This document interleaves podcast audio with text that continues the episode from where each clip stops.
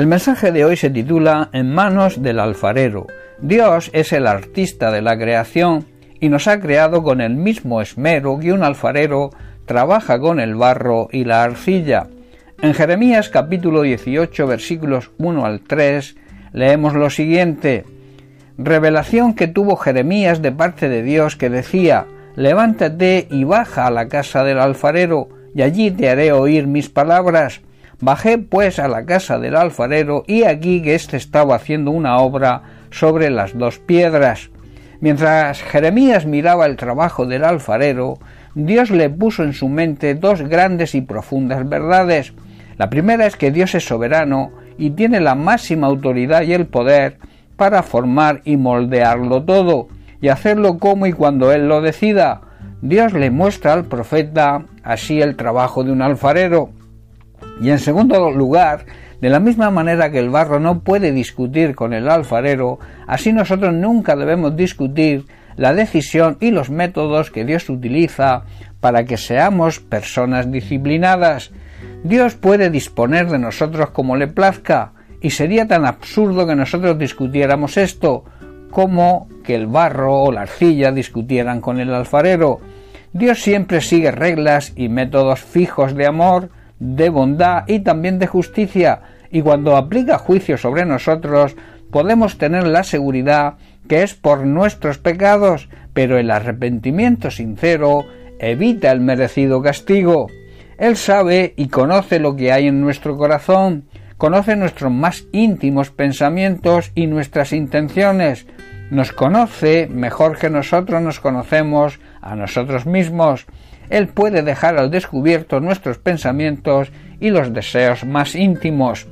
También Dios sabe y conoce nuestras capacitaciones y ve las facultades que tenemos para trabajar en su obra y nos va colocando en el sitio adecuado para que avancemos y como el alfarero va a moldear nuestro carácter hasta hacerlo parecer al carácter de Cristo. Al moldear nuestro carácter, Dios permite que pasemos por diferentes y difíciles situaciones para descubrir nuestros defectos, nos los muestra para que podamos llegar a corregirlos y ser aprobados para poder servirle.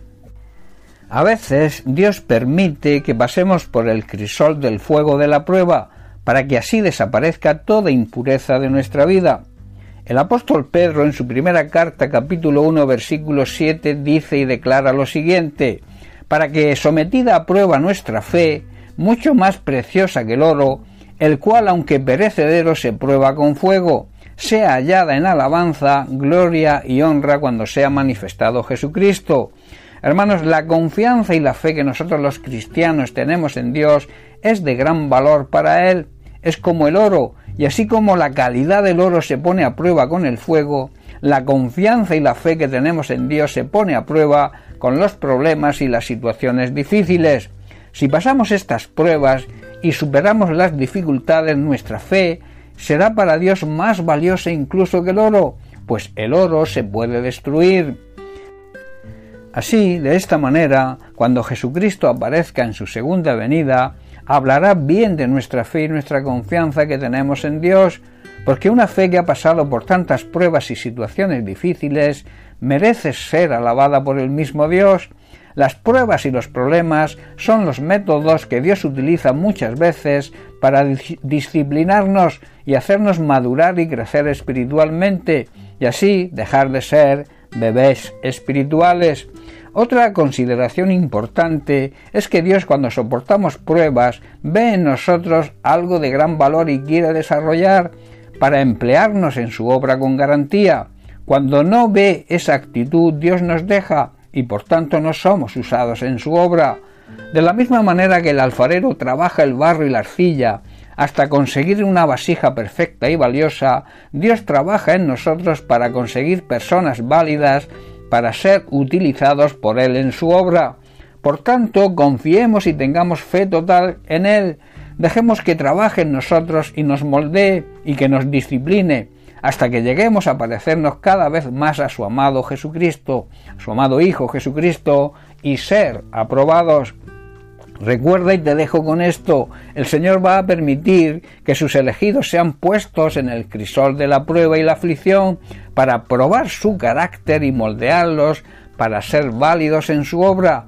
El Señor desea moldearnos, formarnos y que maduremos, y como el barro o la arcilla están en manos del alfarero, así nosotros estamos en las manos del artista de la creación. Bien, hermanos, pues hasta aquí el mensaje de hoy. Que Dios te bendiga. Un abrazo.